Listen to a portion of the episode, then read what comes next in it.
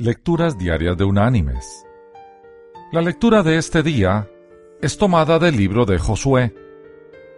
Allí vamos a leer del capítulo 1, el versículo 9, que dice, Mira que te mando que te esfuerces y seas valiente.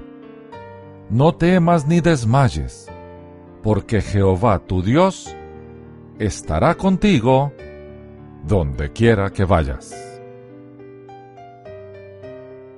Y la reflexión de este día se llama Publio Arjona Díaz. La entereza es virtud de valientes. Publio Arjona Díaz es prueba de ello. Este hombre que ora a Dios al inicio y al final de cada día es ejemplo de voluntad y optimismo. Él ha demostrado ser tan productivo como cualquiera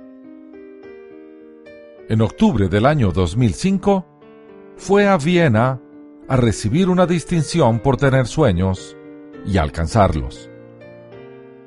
Publio es cuadraplégico desde agosto del año 1986.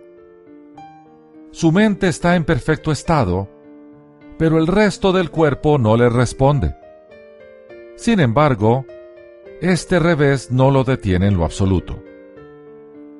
Él ha crecido por encima de este obstáculo y sigue mirando con fe y esperanza el mañana. Publio dice, Yo era un tipo muy inquieto. Me gustaba mucho la velocidad. Tenía un jeep y en una curva de vía Porras en Panamá, perdí el control del vehículo. No llevaba puesto el cinturón de seguridad y salí disparado por el parabrisas. Me golpeé el cráneo en la acera y tuve fracturas de varias vértebras cervicales y eso fue lo que causó mi cuadraplegia. Hoy, Publio no está llorando su incapacidad. Un día se acercó por curiosidad a una computadora y ahora es un experto. Publio es fundador, director y creativo de PI y J Designs. Comenzó primero con su tío y hoy tiene una amplia cartera de clientes. Viajó a Viena el 24 de octubre del año 2005 para recibir el premio de joven sobresaliente en la categoría de logro y superación personal. Publio dice que todo en la vida debe realizarse desde la perseverancia, porque las cosas no ocurren como una varita mágica. Hay que ponerle dedicación. Uno tiene que tener metas claras. No hay que frustrarse. Todos servimos para algo. Hay que localizarlo y explotarlo. Publio ora a Dios cada día y ayuda a la Fraternidad Cristiana de Personas Discapacitadas y es vicepresidente de la Asociación de Discapacitados de Panamá.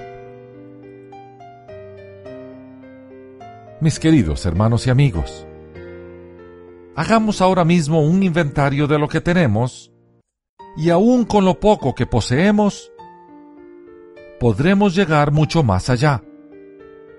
Pero recordemos, junto a Dios, las cosas pueden ser muy diferentes. Como reza una enseñanza, cuando Dios nos usa, nos usa con lo que sabemos, porque no nos puede usar con lo que no sabemos.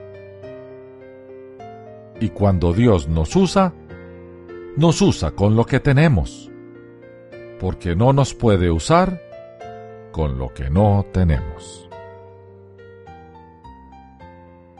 Que Dios te bendiga.